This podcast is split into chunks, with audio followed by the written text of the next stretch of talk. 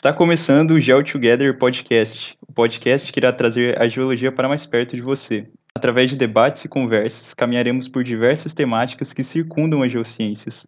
Organizado pelo Departamento de Geologia da Universidade Federal do Paraná e pelo PET Geologia, tendo patrocínio da Universidade e da Sociedade Brasileira de Geologia, está no ar o Geo Together Podcast.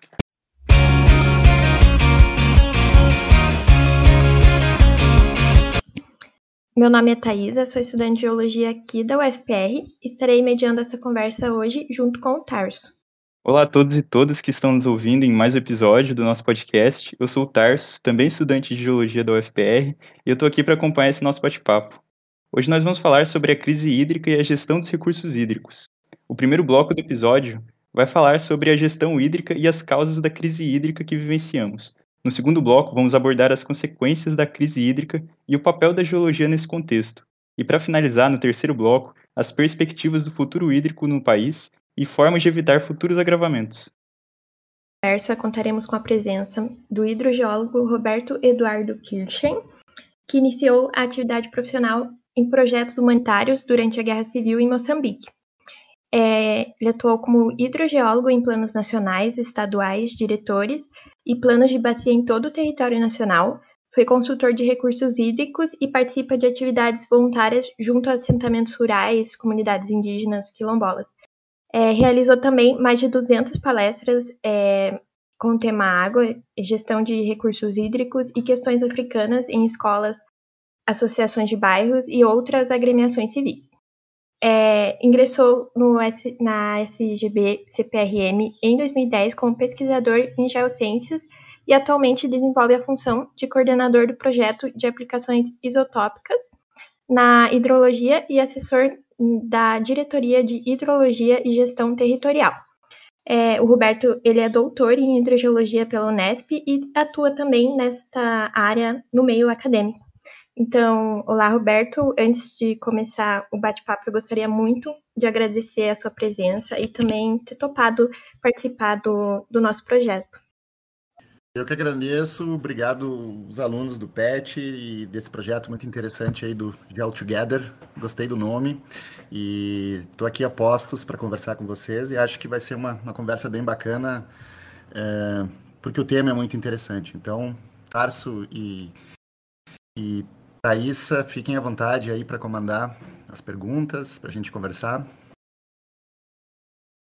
Roberto.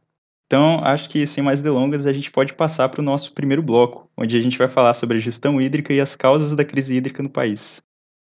Bom, para dar uma contextualização assim inicial, eu gostaria só de pontuar que atualmente a gente tem acompanhado, seja nos veículos de mídia ou até nas torneiras das nossas próprias casas, as repercussões da crise hídrica na qual diversos estados do país se encontram.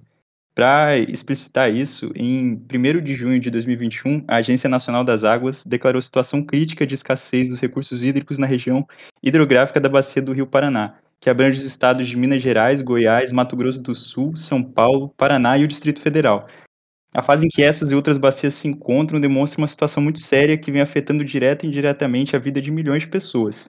Se a gente for analisar a situação da região de Curitiba, por exemplo, trava-se desde março de 2020 uma batalha para afastar a possibilidade de um colapso no sistema de abastecimento de água. A capital e região têm convivido com o nível das barragens que se manteve, em quase todos os meses, abaixo dos 60%. Então, Roberto, diante desse cenário, eu queria perguntar para você é, qual é a sua avaliação sobre como nós chegamos até aqui? É, quais foram os fatores envolvidos para a culminação desse déficit hídrico que a gente está vivendo agora? É, essa tua pergunta ela é, ela é, bem instigante, né, Tarsi? A gente tem que olhar para ela assim de diferentes, diferentes, com diferentes abordagens, né, a partir de diferentes ângulos, eu diria, né? Eu acho que num, num, num primeiro momento a gente pode começar falando da questão da chuva, né? É, as chuvas elas tem mostrado é, um, um, uma diminuição nos, nos, últimos anos, né? E, e, quando, e como é que a gente sabe disso, né? O país ele tem pluviômetros, e esses pluviômetros eles são eles têm essas, essas medições registradas, né? Então a gente tem uma coisa no país que se chama Rede Hidrometeorológica Nacional, né? Que envolve o registro de chuva desses diferentes pluviômetros e também o registro dos níveis dos rios, né? Então essa, essa rede ela é operada por vários atores. O Serviço Geológico ele é um dos maiores operantes dessa rede no território nacional. Bom, independente disso, é, existem esses registros e então cabe a nós é, técnicos, né, termos acesso e, começarmos a olhar isso assim com um olhar histórico, né? Então hoje a gente está tá vivendo e está percebendo esses efeitos de uma diminuição de chuva. Uh, e aí a gente começa também a olhar para trás e ver, bom, em que período histórico, né? Será que na década de 60, 70, 80, 90, como é que essa chuva estava se comportando, né? Até para ter um parâmetro de comparação, assim, bom, será que isso é, é novidade total ou é uma coisa recorrente? Né? Então, é, o que é, há um certo consenso assim que, que tem mostrado que os padrões de chuva eles têm se alterado, né? Hora mais, hora menos, a depender de onde a gente está no espaço. É, basicamente, é, a mesma coisa estão dizendo todos os, os relatórios do, do, do painel de, de, alteração climática global, né? aquele grupo de cientistas que se reúne para fazer essas avaliações, e eles então, através de modelos é, climatológicos, enfim, eles, eles, eles conseguem é, fazer algumas previsões assim do que, que, pode acontecer. E falando do Brasil, existem vários trabalhos que mencionam então é, uma provável é, diminuição da, das chuvas em, em, certas porções do nosso território e, em consequência disso, também diminuições das vazões dos rios, né, em, em, em 5%, 10% e por aí vai. Então a gente está vivendo um período de estiagem. Essa estiagem ela vem Lembrem vocês que em 2014 e 2015, toda a região sudeste teve sob efeito de uma estiagem muito forte, né, que afetou São Paulo principalmente. Né? Então, de lá para cá, a gente tem notado isso, né, que, que as chuvas, elas, uh, o padrão de chuvas, as vazões tem, tem, tem diminuído. E isso, é, no momento que é, a gente nota que chove menos, isso afeta todo o ciclo hidrológico, né? Então, significam vazões vazões mínimas e médias dos rios menores, significa menos recarga e por aí vai, né? E, inclusive, afeta diretamente os reservatórios, né? Um, um, uma outra maneira de observar isso é que a gente continua com uma mentalidade de que acha que a água ela é infinita e tem uma abundância no Brasil, que é o grande país detentor da, da, da digamos assim, é, é, o país que tem a maior quantidade reserva de água doce é, disponível né, no, no, no, no, mundo inteiro. Então, nós brasileiros, a gente está acostumado com essa noção de abundância, uma abundância infinita. Né? Isso está no nosso imaginário, isso é uma coisa que a gente tem que mudar é, drasticamente. Né? A gente não pode, não, não é verdade que existe essa abundância, é, nem em locais onde teoricamente chove mais, né? porque essa chuva enfim, tem, tem fenômenos climáticos também, como El Ninho e Laninha, que promovem essas alterações de chuva, né? Mas tem lugares no país onde sempre é seco, né? Já visto o polígono das secas, o semiárido. Inclusive no sul do país, na fronteira com o Uruguai, é, temos é, é, a chuva média anual lá é de 1.200, 1.100 milímetros, o que não é muito, né? Então, isso, isso é uma mentalidade que a gente tem que alterar. E um terceiro fator é a questão do consumo, né? É, eu acho que a gente tem que rever a nossa forma de lidar com a água. E existe uma, uma, uma tendência né, de, de quanto mais, entre aspas, é, desenvolvidos e civilizados nós nos tornamos, parece que aumenta o consumo per capita de água. Né? Isso é um contrassenso. Né? E, então é inadmissível a gente gastar tanta água para certas coisas. Né? Se a gente olhar para dentro das nossas casas, ou é, é, aquilo que a gente consome, né? quanta água é necessária para manufaturar e confeccionar aquilo que nós, como consumidores, consumimos. A gente tem um poder de escolha aqui e a gente não está usando. Né? A gente continua, é, muitas vezes, escolhendo é, é, artefatos e coisas para as quais se necessita muitíssima água. Tá? E por aí vai. Isso entra nas questões de alimentação, né? Então, por exemplo, eu, eu adoro carne, adoro churrasco, mas a gente tem que parar para pensar é, para a gente ter um quilo de carne no nosso espeto, né? Quanta, quanta água foi necessária, não, não para o pro, pro, pro boi ou para a vaca em si, mas para o pasto que esse animal consumiu durante toda a sua vida até ser abatido, né? Quanta água foi necessária? Então, é, é como se fosse uma pegada hídrica, né? Então eu acho que a gente tem que parar para pensar nessas coisas e e, e, e, e, essa tua pergunta permite esses diferentes olhares, assim, a gente pode, é, dentro dessa conversa, é, se aprofundar em um ou em outro, mas eu, eu começo por aqui. Devolvo aí.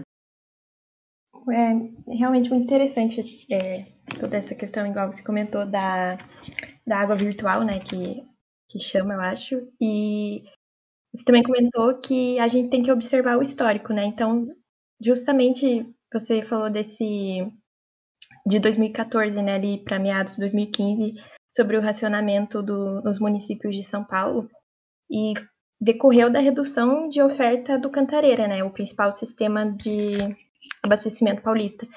E ele chegou a, em maio, eu acho, de 2014, ele chegou a nível zero de abastecimento e restou apenas o, o volume morto. Então, eu queria aproveitar também já perguntar se, para você, Roberto, esse momento que a gente está passando agora é diferente de 2014 e por quê, assim? Olha, ele, ele, eu diria que, que se não, se a gente não tiver uma recuperação é, das chuvas, né, é, é, provavelmente a gente vai entrar num período de, de até mais rigoroso do que foi 2014, né? É, até porque a gente já parte agora de reservatórios muito baixos, né? Agora tem, tem uma outra questão por trás dessa, do, do, digamos assim, se a gente fizesse a pergunta, né, por que, que São Paulo não colapsou naquele período, né? E aí vem uma, uma água que está é, escondida dos, dos olhos é, e muitas vezes não é nem contabilizada no sistema público, que é justamente a água subterrânea, né? Então São Paulo acabou tendo uma contribuição de poços registrados, não registrados, poços clandestinos, poços individuais, poços coletivos, poços tubulares de todos os tipos, que, acabou, que acabou é, é, evitando uma situação de um colapso maior da cidade. É, veja, veja que interessante. Né? E, e, isso, enfim, foi acabou sendo é, provado de, de, de, maneira hidroquímica e, e fazendo é, cálculos de balanço, né, que realmente quem segurou essa onda para o município de São Paulo, inclusive, foi essa contribuição de água subterrânea. Né? E aí, se a gente olha para Curitiba, por exemplo, é, é, Curitiba, do ponto de vista de água subterrânea, tirando fora os aquíferos cárticos ali da região de Colombo, é, não é uma região é, que a gente possa chamar assim de muito produtiva do ponto de vista de aquíferos, né? Claro que é, poços individuais sempre serão possíveis e, e, e, e me arrisco a dizer aqui que para a região metropolitana de Curitiba, o que vai também segurar a onda são esses poços aí que os condomínios, os, os pequenos empreendimentos e muitas vezes grupos de famílias e até famílias individuais vão fazer. Poços de, de, de, de de profundidade não muito grande, né, de, de duas, quatro polegadas, para aquele consumo é, unifamiliar, né? Então isso vai acabar aumentando exponencialmente, né? Então é, vejam que é uma forma de aumentar a, a disponibilidade hídrica, é fazer essa busca por, por outras fontes de água, né? E aqui no caso, água subterrânea. Isso traz uma outra discussão, né? Traz a discussão do tipo, tá, mas e, e quando dá aquelas enxurradas, assim, que chove pra caramba, né? E a gente. Será que não poderia estar aproveitando essa água? A enxurrada ela traz é, externalidades econômicas, né? Porque promove alagamento urbano, isso tem, tem toda uma série de, de, de, de, de danos econômicos mesmo que causa a cidade.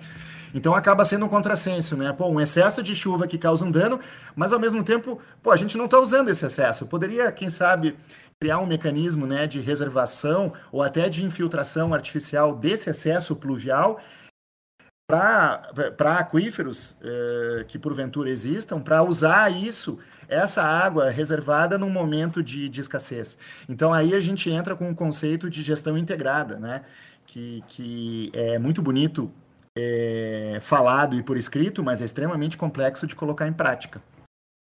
Mas eu não sei se eu respondi a tua pergunta, Thaisa, mas uh, eu, eu receio, assim, que se a gente continuar nessa pegada, né, de muito consumo, de, de, de uma não sensibilização enquanto a necessidade de, de usar a água com parcimônia, com inteligência e com, e com equidade social.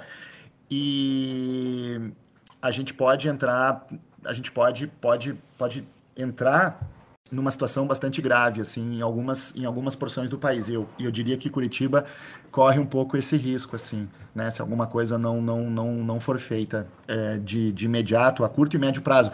É, o imediatismo também é muito perigoso, né? Nessas horas a gente tende a pensar muito é, no curto prazo, mas é preciso pensar sempre no médio e no longo prazo, porque é aí que vem as grandes, as grandes soluções mais estruturantes, eu diria, né? Sim, com certeza. Acho que respondeu sim. Inclusive, é, é muito assim, interessante ver é, o que envolve o, o problema da água, né? A gente tem uma solução fácil, que é retirar a água dos aquíferos, né? Mas isso também gera consequências né, nessa mentalidade se a gente pensar a curto prazo, né? Sim. Sem dúvida, ainda mais quando essa busca é feita de uma forma desenfreada e na clandestinidade. Né? Então, vejam, o, o, sistema de informações de água subterrânea do, do, Serviço Geológico do Brasil, o CIAGAS, ele tem 340 mil postos cadastrados. Nem todos com a informação que a gente gostaria, mas enfim, digamos que, que tem lá o cadastro, pelo menos a latitude e longitude, a profundidade, vazão, alguma informação tem. E a gente pensa assim, nossa, parece muito. Não, na verdade, é não representa nem 10% do universo de postos que a gente tem no Brasil, porque a maioria dos postos é clandestino. Então, mesmo o sistema, o sistema de, de gestão é, no Paraná, certamente, se a gente tivesse aqui na, na, na, junto conosco aqui conversando, alguém que trabalha no órgão gestor do Paraná, ele ia trazer justamente essa informação. O quão é difícil trazer esses postos para a legalidade e o quão importante é, seria tê-los dentro do, dos registros e dos bancos de dados, justamente para ter essa informação, para melhorar é, é, os balanços, né? De quanta água sai, quanta água entra, qual é o, o, o grau de importância da participação de água subterrânea, né? Para melhorar a discussão, né? E aqui, até porque, assim, água superficial a gente conhece relativamente bastante, né? Por isso que a hidrologia ela é tão desenvolvida no país, assim, quando a gente vai para um congresso é, de caráter mais acadêmico, a gente vai ver assim que o pessoal da hidrologia, como tem acesso ao banco de dados históricos, tu começa a trabalhar com muita estatística. Né? Então tu começa a trabalhar não só com médias, máximas e mínimas, filtros móveis, começa a modelar, começa a criar modelos de transformação chuva-invasão, começa a trabalhar com cenários. O que, que vai acontecer com a minha bacia se eu tirar a floresta e, e transformar a floresta numa lavoura de soja? Será que vai alterar a minha, a minha descarga é, fluvial média no, no exutório, no rio principal da bacia? Então, esse tipo de sistemática é muito comum no, no viés hidrológico. E, e agora, é, nós, geólogos que mexemos com recursos hídricos, a gente está correndo um pouco atrás à medida que começam a aparecer também esses bancos de dados de água subterrânea. Então, isso é, é, é bem interessante também ter essa noção da importância do dado. Né? É, é muito importante ter o dado e ter o dado histórico justamente para poder fazer essas comparações. E sem me alongar muito, né? Tá todo mundo vendo o, o resultado que foi esse mapeamento do Map Biomas, né? Mostrando a diminuição da área é, de recursos hídricos no país. É, obviamente, é, até a gente tem que se perguntar assim, bom, esse dado foi gerado numa época de, de estiagem, é, foi um dado médio, enfim, a gente precisa é, entender um pouco melhor como é que foi feita essa, essa sistemática, mas de qualquer maneira, é, é fato né, que houve uma diminuição da área alagada, da área úmida, da área coberta é, por, por, por, por, recursos hídricos, principalmente né, na região do Pantanal, que surgiu assim como um, um, um grande uau, ninguém sabia que estava tão crítica a situação. Mas na década de 60 e 70 houve uma estiagem histórica no Pantanal, que durou 10 anos. Né? E hoje, atualmente, a gente está no terceiro ano de estiagem do Pantanal. Então, veja que interessante, né? A gente está no terceiro ano, mas lá no passado, nem tão longe assim, houve uma estiagem que durou 10 anos. E naquela época, os agricultores e os, e os pecuaristas colocaram o gado no, no, na planície, né? Onde tinha pasto. E quando os níveis do, do, dos rios voltaram ao nível normal e ele saiu da caixa, houve um, um, um, uma inundação e, e, pegou todo mundo de surpresa, assim. E na verdade não foi uma enchente, foi o nível normal do Pantanal. Só que o pessoal tinha se acostumado com aquela estiagem com aquele período seco. E acabou eh, matando meio milhão de, de, de, de, meio milhão de cabeças de gado na época, que foi um absurdo, assim. Né? Então, para ver como é importante esse olhar para trás, assim, para entender é, aonde a gente está hoje, né? E claro, sempre acendendo todas as luzes vermelhas no sentido de não, a gente tem que fazer alguma coisa, né? Não, eh, não podemos é, ter o, o, mesmo modus operandi sempre. Tá? Então, devolvo aí para vocês. Dados são muito importantes para a gente saber como a gente está e para onde caminhar, né? E do, o problema, né, com os postos legais, tudo, eu acompanho que é um problema bem recorrente né, no, nessas instituições ligadas ao, ao, à gerência da água, e, e é uma coisa que tem que passar pela, pela população mesmo, né, não, não tem muito outra, outra maneira de, de resolver, de, de alguma forma, é, a conscientização alcançar, né, a gente como um coletivo entender isso. Mas acho então que sem mais delongas a gente pode passar para o nosso segundo tópico para falar um pouco sobre as consequências da crise hídrica e o papel da geologia nesse contexto. Eu acho que você meio que já deu uma pincelada, mas acho que a gente pode talvez fazer mais um comentário ou outro, né? Então, é, que a água é um recurso vital, a gente meio que está percebendo aqui super nesse episódio, né? É, não é nenhum mistério, né? Isso. Ela é, é demandada de diversas formas por nós, por, pelo uso individual, é, né, para das atividades mais básicas, até o uso em grande escala, igual você falou, para agricultura, é, que depois vai ser usado também para o gado, né? E, enfim, as decorrências disso tudo, para a indústria, né? E para geração de energia. Inclusive, um ponto que tem sido influenciado fortemente nessa estiagem que a gente está vivendo, né? Então, quando a, crise hídrica se instaura, ela acaba gerando uma gama de consequências, né, em cascata, né, que elas são diretas e indiretas. Elas se refletem de muitas formas no nosso cotidiano. A nova bandeira tarifária gerou um aumento na conta de energia, por exemplo, e ela é uma dessas consequências. Ou até mesmo o aumento no número dos incêndios no Pantanal, né? Como você falou agora, que volta para um, um, um regime de estiagem. É, isso vem prejudicando a biodiversidade da região, né? A gente vê direto, é um problema sério, né? Que, que vem acontecendo. E é por essa região que está sendo assolada por essa estiagem. Então, Roberto, é, quais são as grandes consequências que essa crise hídrica vem trazendo é, e quais ela vai ou pode trazer? Você disse né, que a gente está caminhando para algo que pode ser até pior que 2014, isso realmente é algo que a gente precisa se preocupar bastante, né? A geologia é algo, inclusive, importante nessa época, eu imagino, não que nas outras não fosse, mas nesse sentido da, da hidrogeologia, acredito eu. E qual o nível de preocupação que a gente devia estar? Aí, por último, também, quais são os grupos sociais que vão ser mais afetados por toda essa situação? Não sei se vai conseguir falar todas as perguntas, mas pode tentar. Não, não, vamos, a gente vai conversando um pouco, navegando, assim, os temas eles se entrelaçam, né? Mas eu, eu gostaria de começar até pela, pela, pela tua última colocação, assim, né? E, em um país com tantas desigualdades sociais como o nosso, infelizmente, né, uma coisa que a gente ainda não conseguiu superar, entre outras coisas, né, é, é, evidentemente, os grupos mais vulneráveis são sempre aqueles mais que, que, são mais vulneráveis do ponto de vista social, né? E isso está muito muito claro e na pandemia foi assim também, né? Os grupos sociais mais é, so, economicamente mais vulneráveis foram os que mais é, os, os, que mais sofreram os efeitos é, da pandemia, né? Aqueles grupos que, que é, poucas pessoas da família têm um trabalho formal, né, é, vivem de subemprego, muitas vezes até não, não têm nenhuma atividade é, remunerada, são eles que, que mais sofrem. E, e, e, na questão da água é a mesma coisa, né? Porque, enfim, vamos olhar para a nossa cobertura de saneamento, né? Onde a gente tem saneamento, e quando eu falo saneamento, não é só água potável na torneira, mas também a questão do, do, do da cobertura de, de, tratamento de efluentes é, domésticos, né?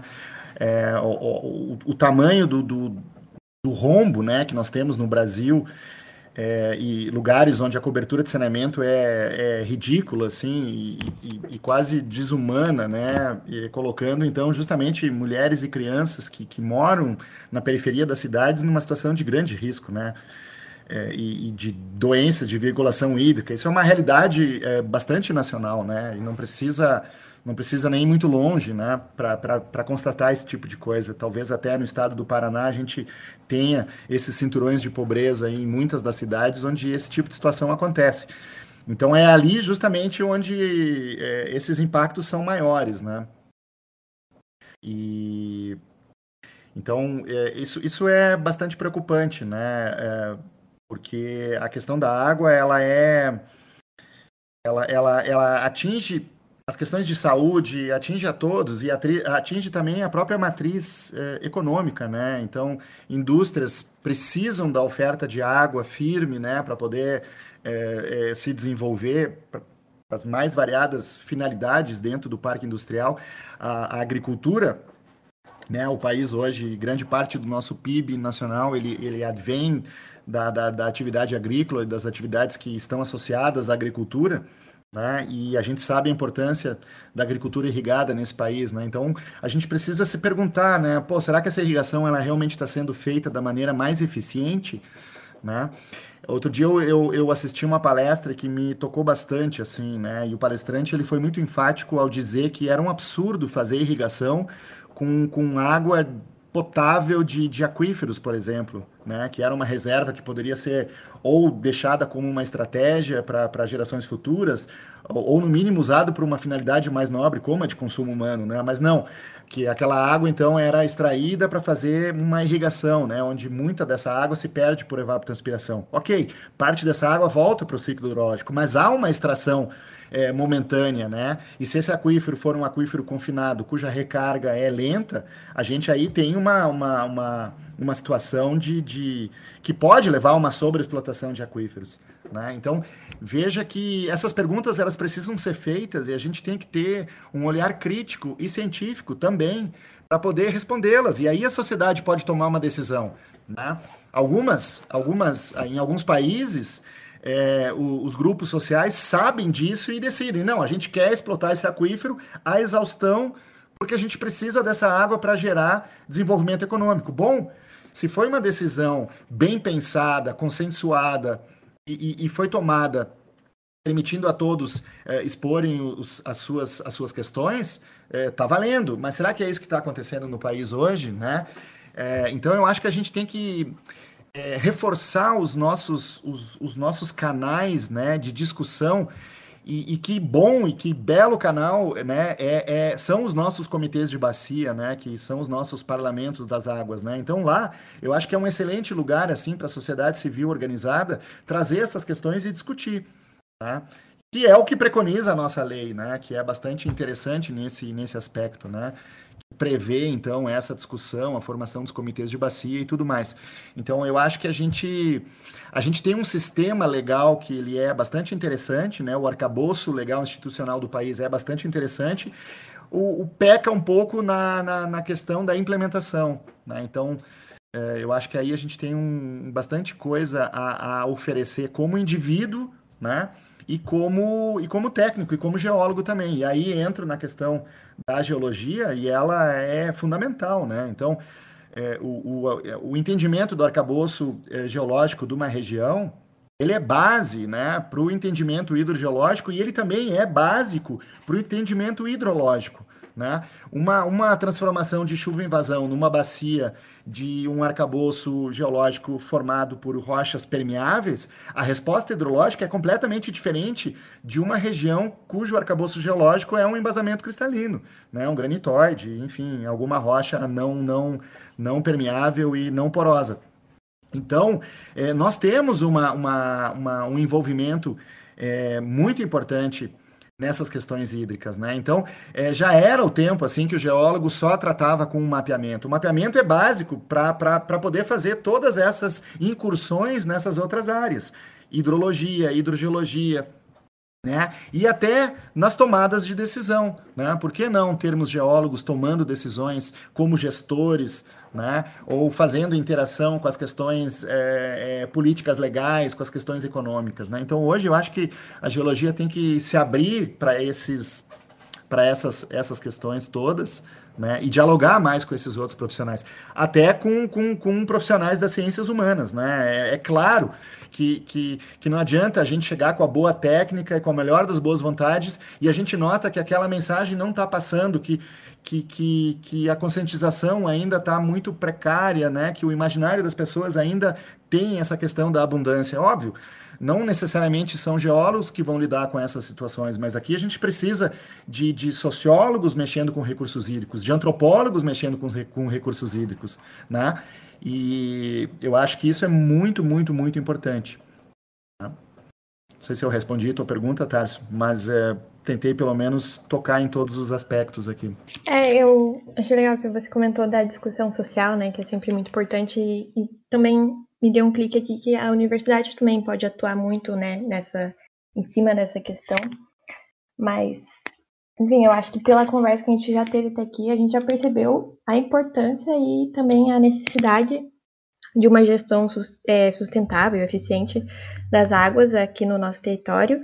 E você já deixou um grande aviso, né, que a gente deve sim se preocupar e mas enfim, o Tars tinha comentado sobre a importância da geologia, né? Você até deu algumas pinceladas, mas eu queria entrar um pouquinho mais a fundo assim, e porque a gente já sabe que o conhecimento geológico ele é uma ferramenta aplicável para vários problemas, né?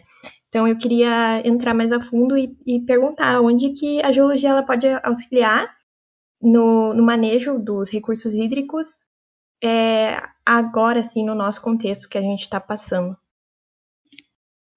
Sim. É, é, é uma pergunta interessante.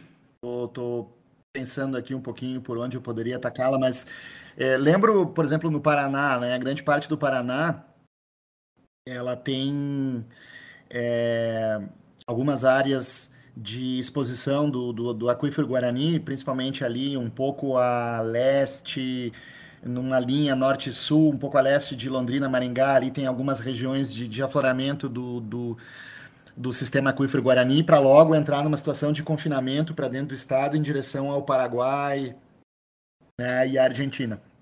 Então, esse conhecimento do, do arcabouço geológico, né, da onde existem essas áreas que a gente considera de recarga, e, e, e e dimensionar a geometria desses aquíferos confinados, né? Sem essa informação geométrica estratigráfica, é impossível dimensionar, por exemplo, qual é a reserva, né? Tanto a reserva reguladora, que é aquela reserva né, que participa do ciclo hidrológico, como também a reserva permanente, que, são, que é aquela componente da reserva que fica armazenada e não necessariamente é, participa tanto assim do, do, do, ciclo hidrológico com o que está acontecendo mais na superfície. Né? Então, é, veja que isso é conhecimento é, geológico básico. Né?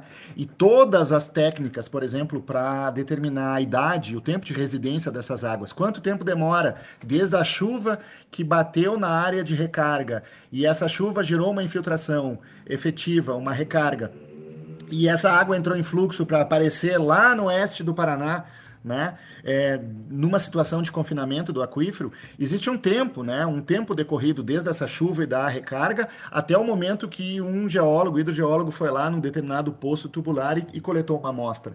Então, as técnicas para determinar esse tempo de residência, elas dependem fundamentalmente desse conhecimento é, hidrogeológico básico que vem da geologia. Tá? Então, a geologia, ela não pode, é, ela, ela, ela, é, ela é muito básica para essas coisas.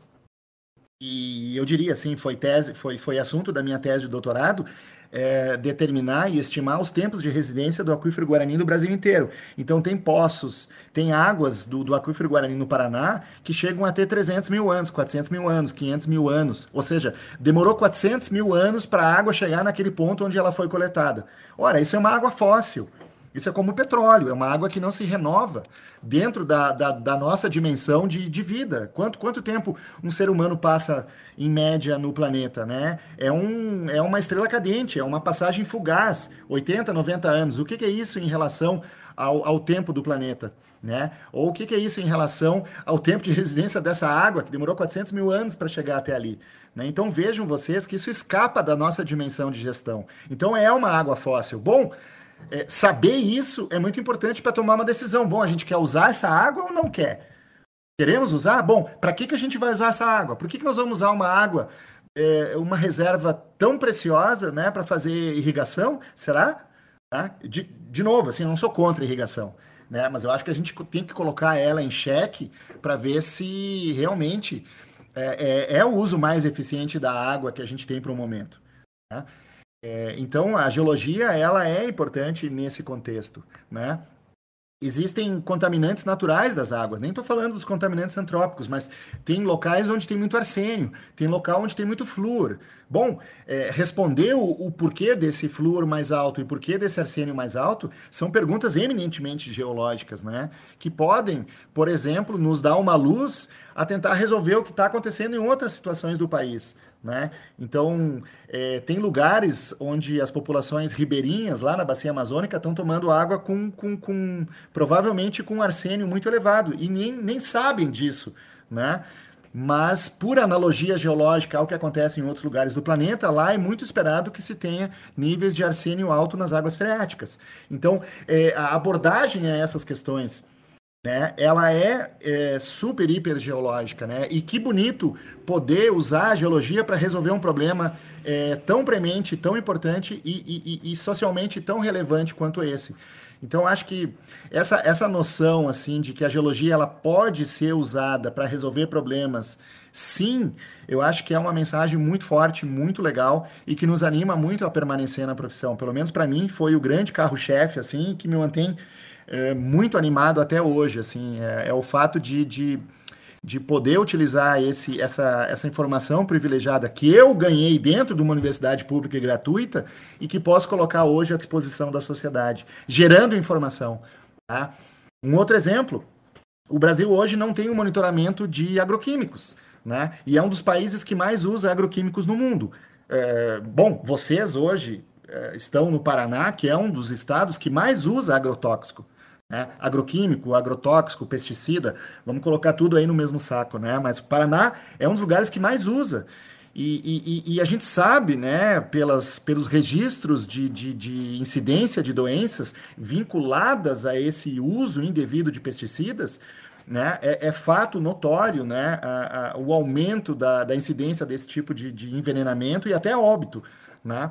Então, é, entender como esse tipo de, de, de, de composto é, é, químico é, entra em transição dentro do solo e dentro dos aquíferos, né, também é uma outra questão super importante. E, bom, está caindo de maduro, que o Brasil precisa ter um monitoramento sistemático, confiável e permanente de, de agroquímicos nas águas freáticas e nas águas é, superficiais. Né? Então, isso é assim, é, é, eu não consigo ficar em paz como um geólogo do Serviço Geológico do Brasil, é, que é um órgão que poderia estar fazendo isso junto com a Embrapa e outros mais, eu não vou sossegar enquanto que a gente não tiver um programa de monitoramento sério, que a gente possa entregar isso à sociedade e que decisões possam ser tomadas. Né? Então, é um, um pouco do, do, do, do da, das possibilidades que a geologia abre aí para nós, tá bom?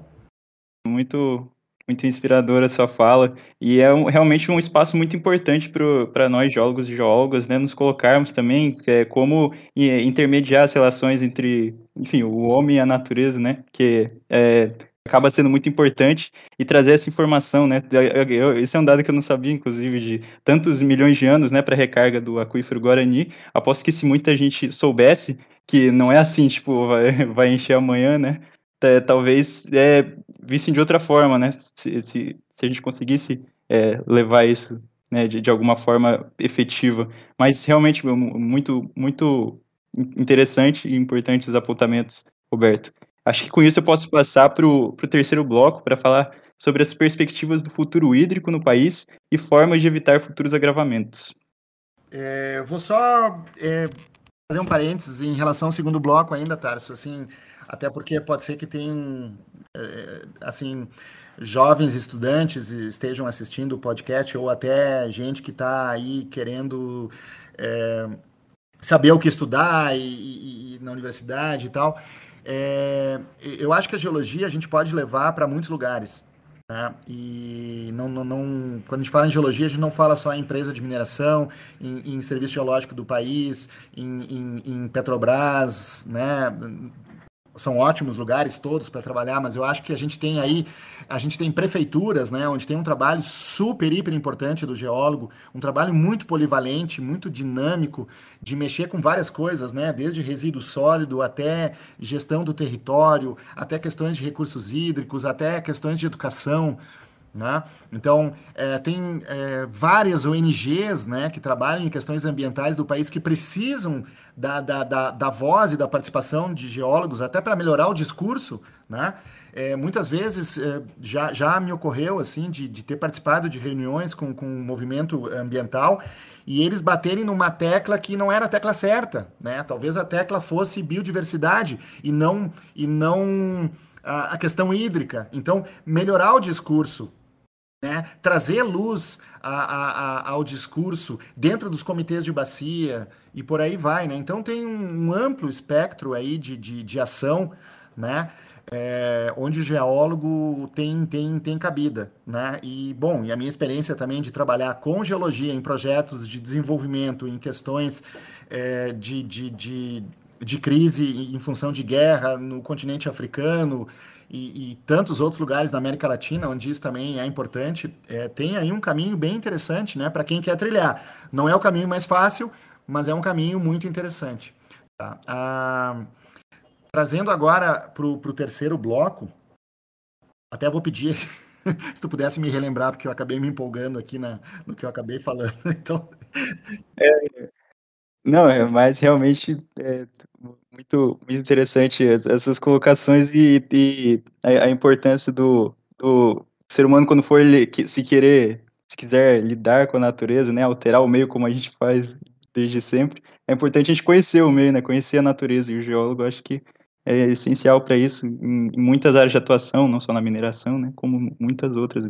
Legal ver é, esse leque aqui que, que a gente pode atuar tal, essa exposição. Então, eu vou passar aqui para o terceiro bloco, né, para nossa quinta pergunta. As interferências do ser humano nas questões climáticas que a gente tem acompanhado em muitos noticiários, né, um tema que cada vez mais ganha novos desdobramentos e que afeta o nosso cotidiano, né. Esses eventos eles são exemplificados é, por situações extremas, né, eventos extremos, que são regidos por uma natureza que não conhece fronteiras políticas, né, igual o aquífero Guarani, que também não, não conhece, né, não se importa. Ele existe lá desde da, da sua formação. Roberto, com toda a avaliação que foi feita da atual situação hídrica ao decorrer do programa, eu queria agora perguntar para você, queria saber qual que é a sua avaliação do nosso futuro hídrico, qual que é o cenário para o qual a gente está caminhando?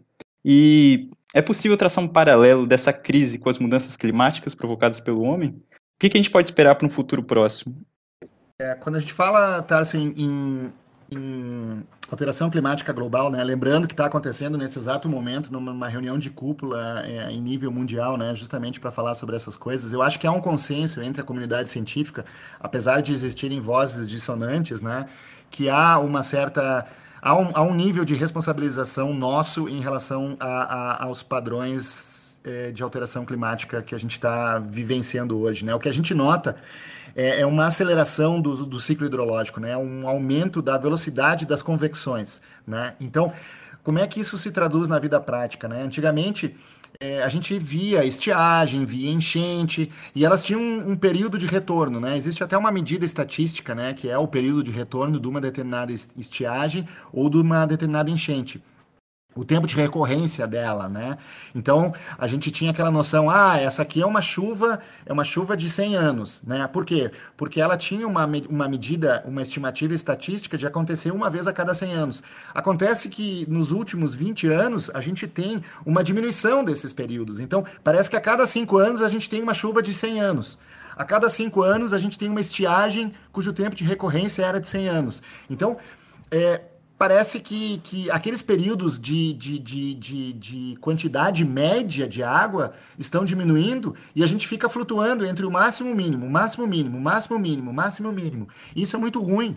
Né? Isso é muito, é, é muito ruim para o planejamento. Imagina planejar uma obra hidráulica dentro com uma chuva que vai do máximo para o mínimo, do máximo para o mínimo. É muito difícil. Né? E, e, isso é uma situação que a gente está observando assim é, nos últimos anos. Né? Então tem vários grupos acadêmicos estudando isso mais de perto e tentando tentando ver é, relações de causa e efeito, né? O que, que exatamente está causando essa, essa oscilação e esse aumento da, da, da, da convecção dentro da, da atmosfera e do ciclo hidrológico, né? É, agora, óbvio, a gente tem que ter muito cuidado, né, para também não, não banalizar certas coisas, assim, e não, e não usar sempre o mesmo argumento para explicar as mesmas coisas, né? Então a gente é, sabe né, que grande parte da chuva do centro-oeste, do sudeste do Brasil, ela tem uma componente de, de umidade que é gerada a partir da evapotranspiração da floresta amazônica. Né? Existe isso, né? são os chamados rios voadores. Excelente, é muito interessante, né? Mas será que Será que a gente pode estabelecer uma causa direta do tipo assim, ah, tá faltando chuva em São Paulo, Paraná e Mato Grosso do Sul, é porque estão desmatando? Né? Óbvio que estão desmatando, não, eu não estou colocando em xeque essa questão do desmatamento, isso é um problema que, que tem que ser atacado porque ele é, ele tem uma importância em si só, né, por uma série de, de argumentos. Mas, mas sempre colocar a questão da, da, da, falta de água no Sudeste, é, atribuir essa conta ao desmatamento, não de todo é certo. Isso tem que ser estudado um, com um pouco mais de, de, de, de, critério e de preciosismo. Né? Então, por exemplo, hoje lá no Acre, está é, tá tendo um período de estiagem. É, e a gente pensa assim, ah, então é por causa do desmatamento? Não, a montante do Acre não tem nada sendo desmatado. Né? num nível de desmatamento tal assim que pudesse provocar alguma alteração do, do, ciclo hidrológico local. Ah, então no Acre a estiagem ela não pode ser explicada em função do desmatamento. Tu entende? Então é, é importante a gente ter é, sempre a nossa percepção técnica muito aberta, né? E, e não necessariamente cair sempre na mesma vala comum é, para explicar as relações de causa e efeito, né? É, isso por um aspecto, assim, eu gostaria de deixar isso bem claro. Eu, com isso, eu não estou negando que está acontecendo desmatamento e tampouco estou negando que não há uma relação de causa e efeito entre uma parte dessa, dessa estiagem com esses desmatamentos. Certamente, mas o que eu quero dizer é que a gente tem que olhar isso com mais cuidado. Né? Agora, o que fazer daqui para frente? Eu acho que, primeiro, assim, é fortalecer o nosso sistema de gestão de recursos hídricos ele foi duramente discutido. Ele foi uma vitória da sociedade, ele foi uma vitória do povo brasileiro. Né? Existe uma lei de recursos hídricos. Essa lei ela tem reflexos estaduais. Teve todo um monte de gente antes de mim e de vocês que pensou em tudo isso. Né? E, e, as pessoas que estão lá nos comitês, que muitas vezes participam das, das, reuniões até em regime voluntário, né? Esses espaços precisam ser fortalecidos, né? Esses espaços precisam ser melhorados com a presença de geólogos, por que não, né? Para melhorar o discurso, melhorar o debate, né? Então eu acho que aí a gente tem um caminho muito interessante e que nos abre uma, uma, uma, uma semente de esperança, né? No sentido de, não, existe um caminho e a gente tem que fortalecê-lo, né? E não, e não achar que tudo que, que é do ponto de vista legal, institucional, está equivocado, está errado ou não funciona. Não, não é assim. Funciona assim, depende da gente. Então, é, eu acho que é, eu sempre prefiro pensar assim, o que, que eu posso fazer para melhorar e não aquilo que está instalado vinha ao meu dispor. Né? Vamos inverter a ordem do jogo. O que, que nós podemos fazer para melhorar a situação que está aí hoje posta? Né? Dentro do nosso bairro, dentro do nosso município, dentro do nosso estado. A gente não precisa ir muito longe. Né? A gente pode começar é, com aquilo que está no nosso entorno. Dentro da universidade, né? O, como é que a universidade pode é, é, trazer é, algum tipo de impacto naquilo que ela faz para melhorar essa discussão. O, o, o, que vocês estão fazendo, né? Fazendo, abrindo uma discussão com pessoas da forma como está sendo feita, por si só já é uma, uma super iniciativa. Né? Então, eu acho que esse tipo de coisa a gente tem que potencializar cada vez mais. Né? E, e, e dentro do, do, do, do, universo da, da graduação da geologia, poder. É, é, ter essa noção de que as coisas são todas muito interrelacionadas, né? Que, que a disciplina de geologia ambiental ela, ela se baseia em mapeamento, se baseia numa, numa, numa descrição geológica bem feita, mas ela, ela se coloca é, é, é, a serviço de alguma outra coisa, né? Então tá tudo muito interligado. Eu acho que isso, isso é, o, é o grande barato é, dessa discussão toda, né? Então a gente não pode se isolar e achar que o nosso saber é o mais importante e é o único. Não, a gente tem que usá-lo, mas também sempre é, se conectar com, com, com, com, outras formas de ver as coisas, né? Eu sou bastante otimista, Tarso e Thaisa. É, eu acredito que, que, que, que, as mudanças são possíveis, é, mas a gente precisa ir atrás, precisa, precisa fomentar isso dentro dos espaços onde a gente atua. Né? Então, é, dentro do Serviço Geológico do Brasil, que é onde eu estou hoje, eu, eu, eu me coloco a serviço. Assim, eu sempre penso, cara, eu tenho que fazer alguma coisa. Né? É, o, o, meu salário vem do imposto que é pago pela população brasileira, tem que ter uma retribuição. Né? E, e, essa retribuição é na forma do, do, do dado que eu gero, da, da, informação que eu gero e das possibilidades de, de, de conexão que eu abro com as pessoas. Né? Então, acho que isso é um. É, Para mim, funciona. E eu sou bastante otimista. Sim, é, é bem nesse caminho mesmo, assim. É, acho que já partindo assim para o final do bloco, eu gostaria de entrar mais nesse, nesse ponto e abrir assim um espaço para você falar é, sobre o que, que faz necessário para a gente conter essa situação e também evitar os futuros problemas, né? E acho que medidas profissionais, por assim dizer, acho que você já deu várias, né?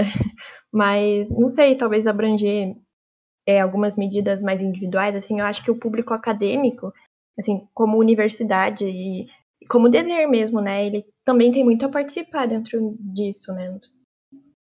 Sem dúvida, Thaisa. Vamos, vamos olhar para o município de Curitiba, né? Será que o Plano Municipal de Saneamento de Curitiba tem um capítulo de recursos hídricos suficientemente bem desenvolvido?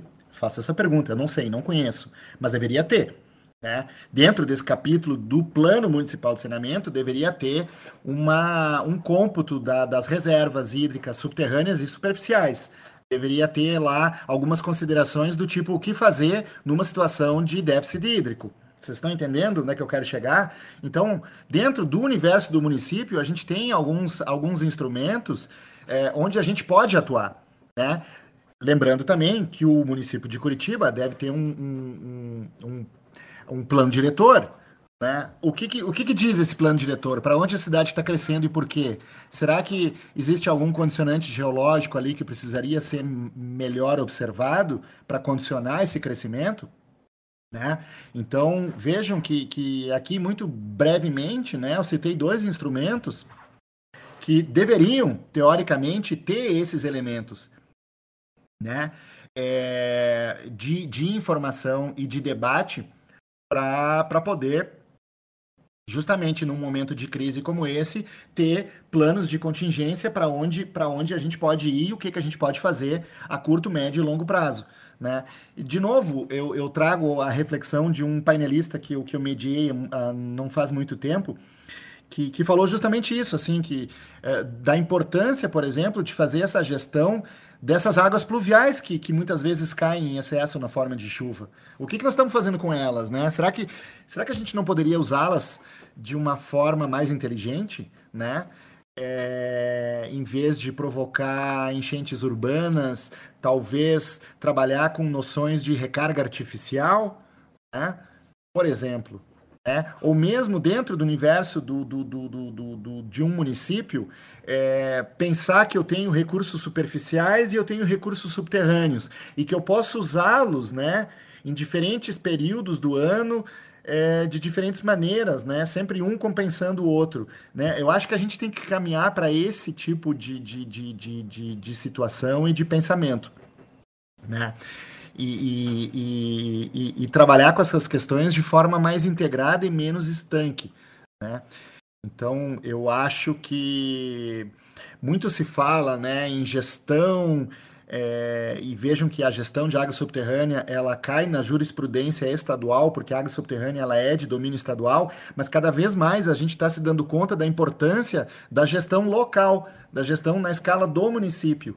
Né? Porque muitas vezes os, os efeitos de, de, de, de sobreexplotação ou até os efeitos de contaminação, eles não acontecem assim, é, eles, eles são muito circunscritos no espaço, né? E esse espaço é o espaço local.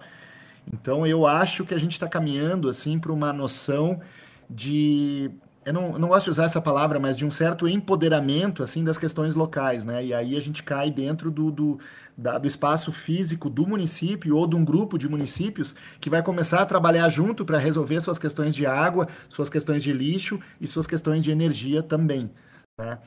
E, e eu acho que a universidade tem aí um papel fundamental né, de acolher essas, essas, essas, essas diretrizes e, e fornecer uh, aquele retrabalhamento técnico específico que muitas vezes é, não, se, não se faz dentro da consultoria ou dentro dos programas de governo, né?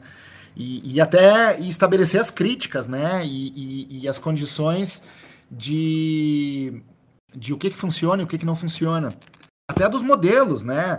É, modelo é uma coisa muito bacana, muito, muito bonita, mas os modelos eles têm as suas limitações. A gente tem que entender as limitações dos modelos, né? Não acreditar simplesmente numa figura colorida que tem lá setinhas e tracinhos e que aquilo foi cuspido pelo computador de qualquer maneira. Não, peraí.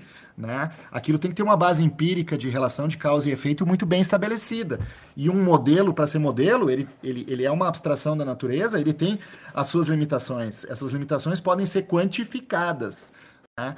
Então, tudo isso é, eu acho que faz parte das coisas né, que, que o conhecimento acadêmico pode prover. Não sei se era isso que, que eu deveria falar nesse terceiro bloco, mas eu, me ocorreu isso, assim. Abordou muito, muito, bem todas as questões, trazendo vários pontos muito interessantes. E, e a gente vê que a gente tem a possibilidade de atuar nessas áreas, né, de, em nível local, né, de, de cidades, é, também é muito importante. E a gente ter a ciência como meio e a sustentabilidade como norte, né, também. Né. Então, acho que com, com isso a gente pode passar para nosso para nossa finalização, né? É, onde a gente vai ter as nossas considerações finais e o encerramento.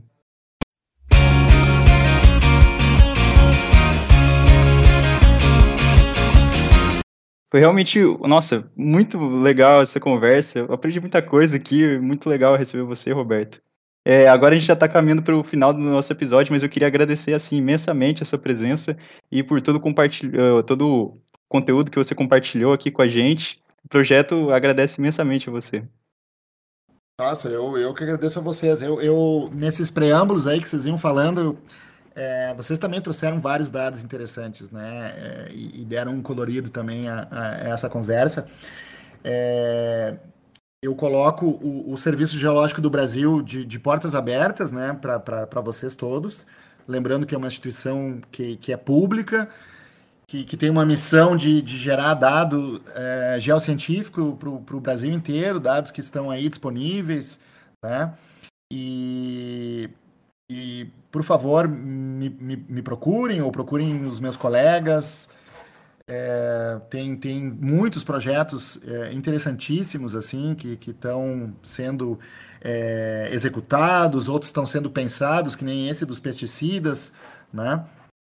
E eu acho que temos as nossas responsabilidades individuais também, né?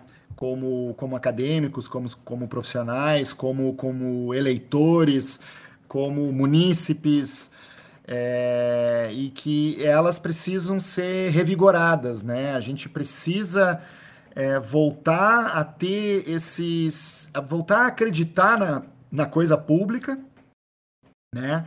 Voltar a acreditar na, nesse poder de representatividade, né, que, que, que é o que sustenta a, a, a, democracia e a forma com que a gente trabalha é, no coletivo, né, e eu acho que isso traz um, um caminho muito interessante, assim, seja no, no, é, no, no, PET, né, no universo de vocês, dos petianos aí, dos bolsistas, seja no, no, no diretório acadêmico, né? E por aí vai. Eu acho que tem vários espaços muito interessantes aí que precisam ser ocupados é, da melhor maneira possível, né? E eu acho que vocês estão num excelente caminho. Eu, eu gostei muito do programa e me coloco aí à disposição para futuros programas que vocês é, tem tanta gente interessante para convidar, né? Então não vão chamar o mesmo. Eu acho que os, os as recomendações e indicações você já acabou fazendo tal, né? E se quiser, se quiser fazer uma, é, essas eram suas suas indicações de algum conteúdo que você acha interessante às vezes para a galera assistir. Você falou dos programas da CPRM. É, tem, tem, é, tem, tem, tem o site da, da CPRM que está sempre trazendo informações interessantes, né? Acho muito legal também vocês entrarem na, na página da Agência Nacional de Águas e procurarem um documento que se chama Conjuntura Nacional de Recursos Hídricos. Tá? Conjuntura Nacional de Recursos Hídricos. É, normalmente ele é feito para todo, tem, tem para todos os anos. Eu acho que tem um de 2020 ou talvez tenha até o de 2021, muito interessante, cheio de infográficos, bem bacana. Né? É, realmente é um documento muito bem feito, pictórico, que traz dados é, excelentes. Lembro que o estado do Paraná tem um atlas hidrogeológico espetacular, né, que dá, deve estar aí disponível com links de acesso no, no órgão gestor estadual. Foi um trabalho maravilhoso, é, feito por, por, por vários profissionais é, excelentes, assim, e é um trabalho muito bem feito, muito bem feito mesmo. Tá? Então, eu acho que vocês no, no, Paraná, de maneira geral, assim, estão muito bem servidos, né? Tanto com, com as universidades e, e, e, a atuação dos órgãos gestores também, né? Recentemente, no Paraná, a, aconteceu o INCOB, eu acho que foi no Paraná, o Encontro Nacional de, de Comitês de Bacia, né, com um evento é, muito interessante, né, com, com as pessoas que trabalham nos comitês de bacia. Então, eu acho que tem, tem, tem várias, vários canais aí que vocês podem é, explorar. E, e também, assim, talvez como um, uma última informação, é, é, é saber que, que, que, o geólogo ele, ele, ele, ele pode trabalhar em todos esses lugares, entendeu? Na, na sociedade civil, nas ONGs, na, no município, no estado, nos órgãos federais e também tem as instituições é, é, de cooperação internacional. Então não se limitem. Tá? Existem vários, várias é, é instituições de cooperação internacional que admitem geólogos em seus quadros para trabalhar com projetos de desenvolvimento no mundo inteiro, até cargos de direção e gestão. Né? Então, eu, eu, eu sou geólogo e, e, e trabalhei seis anos na Organização dos Estados Americanos. Eu tinha que trabalhar de gravata todo dia, né, em gestão de projetos internacionais. Mas veja bem, eu só estou colocando isso para dizer até onde a gente pode chegar, né? Banco Mundial, ICA, PNUD, FAO, é, Unesco, são lugares onde tem geólogos e tem caminhos para chegar até lá. Né? Então, para aqueles que, que, que, gostam de se aventurar aí também para outros mares, tá aí uma dica. Quem quiser mais informações sobre isso, é só me procurar. Gente, gostei muito. Agradeço aí a, a professora orientadora, aos alunos e a todos vocês. Muito obrigado. Imagina, a gente que agradece. Eu acho que agora quem está escutando aí, a gente também está com muito conteúdo aí para explorar e, e reescutar esse episódio, né? Porque foi muito bom. Mas enfim, é, esse foi o nosso episódio. Muito obrigada, Roberto, novamente. O todo o projeto agradece muito mesmo. É, muito obrigada a todos vocês, ouvintes. É, espero que tenham gostado e até o próximo episódio do Show Together Podcast.